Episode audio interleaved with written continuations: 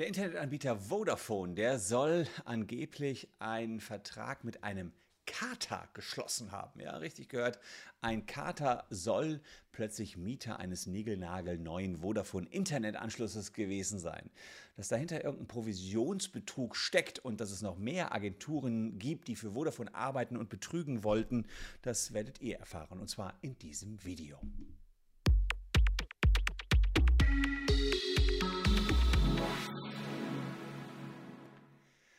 Hallo, ich bin Christian Solmecke, Rechtsanwalt und Partner der Kölner Medienrechtskanzlei Wildeborger und Solmecke und lasst gern ein Abo für diesen Kanal da, wenn euch rechtliche Themen interessieren.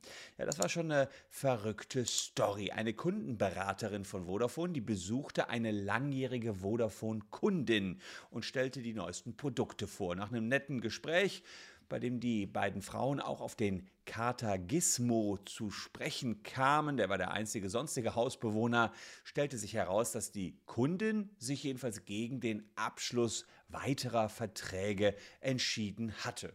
Das war natürlich blöde für die Kundenberaterin, die zog unverrichteter Dinge wieder nach Hause und hatte jetzt erstmal keinen weiteren Vertrag verkauft. Umso kurioser allerdings muss man sagen, dass dann genau in diesen Haushalt dem Herrn Gizmo, also der Katze, plötzlich ein niegelnagel neuer Vodafone-Vertrag ins Haus flatterte. Denn es wurde ein Neuvertrag für Internet und Telefon Flatrate inklusive TV-Paket auf Herrn Gizmo abgeschlossen.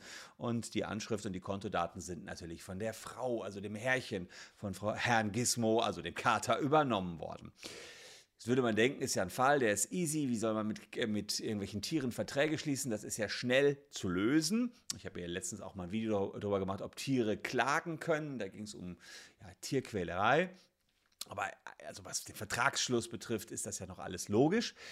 Ja, aber so logisch war das dann bei Vodafone nicht. Das Ganze hat nämlich für wochenlangen Ärger gesorgt. Mehrmals mit dem Kundensupport telefoniert, kann ich mir richtig schön vorstellen, wie lange die da in der Hotline drin hängen. Kundensupport konnte das alles gar nicht glauben, dass mit Gizmo irgendwie ein Vertrag geschlossen worden sei.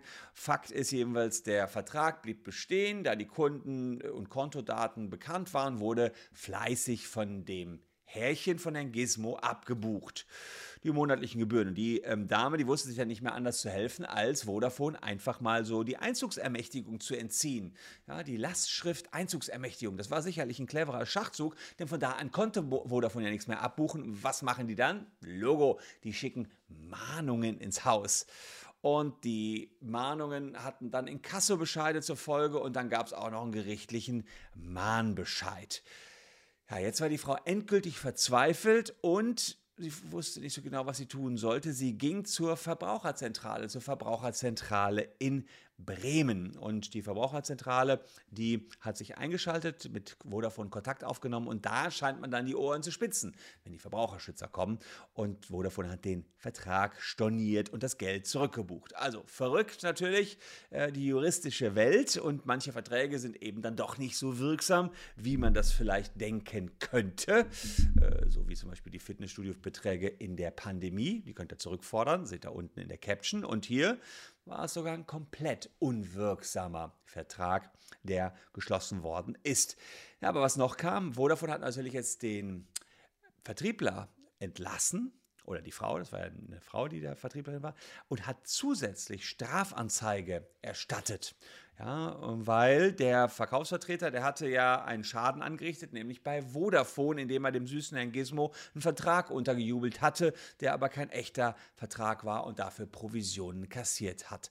Der Bundesgerichtshof hatte so eine Frage mit Provisionsbetrug schon in der Vergangenheit mal zu entscheiden, und zwar im Jahr 1967. Damals war äh, zwar ein Vertrag mit einem Menschen geschlossen worden, aber der Vertriebler war ganz clever. Um den Vertrag unbedingt abzuschließen, hatte er gesagt, naja, ähm, in Wahrheit hat der Vertrag sowieso folgenden Mangel und Sie können den nachher wieder widerrufen oder anfechten. Und dann kriege ich meine Provision und sie kriegen auch das ganze Geld wieder zurück und konnten die Dienstleistung noch nutzen. Das war so ein Trick, ähm, den der Vertriebler da entsprechend angewandt hat, hat also allen gesagt, ich sage euch den Tipp, den Mangel und ich verkaufe euch das aber trotzdem. Und da hat der BGH gesagt, Hier äh, ist ein strafrechtlich relevanter Betrug, der vorliegt, 263 Strafgesetzbuch. Und hier ist ja noch mal krasser, hier ist ja nicht nur ein Vertrag mit einem Mangel behaftet, der da verkauft worden ist, sondern es ist sogar ein wirksamer, es ist sogar nie ein wirksamer Vertrag geschlossen worden mit Herrn Gizmo. Herr Gizmo war nämlich eben nur die Katze. Also definitiv ein Betrug, wenn hier die Kundenberaterin eine Provision gegenüber Vodafone abgerechnet hat, also Provisionsbetrug gegenüber Vodafone.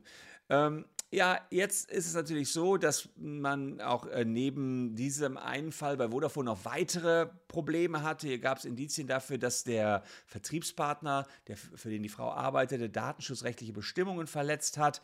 Sie soll Kundendaten auch noch an Dritte verkauft haben. Der Bundesbeauftragte für Datenschutz ist eingeschaltet worden. Die Kunden sind informiert worden und es gab natürlich auch die Kündigungen gegenüber den Partneragenturen. Denn es war nicht nur ein einzelner Fall, sondern verschiedene Partneragenturen haben so agiert. Und aufmerksam wurde Vodafone auf die Vielzahl der Fälle durch einen anonymen Verfasser, der dem Unternehmen in E-Mails Vetternwirtschaft, Datenschutzverstöße, Unterschlagung von Geldern und von Kundenwaren bis zu einer Art Geldwäsche vorgelegt geworfen hatte und er hatte direkt die entsprechenden Namen, Personen und Firmen, die für Vodafone arbeiteten, bereit. Vodafone konnte das Ganze dann aufklären.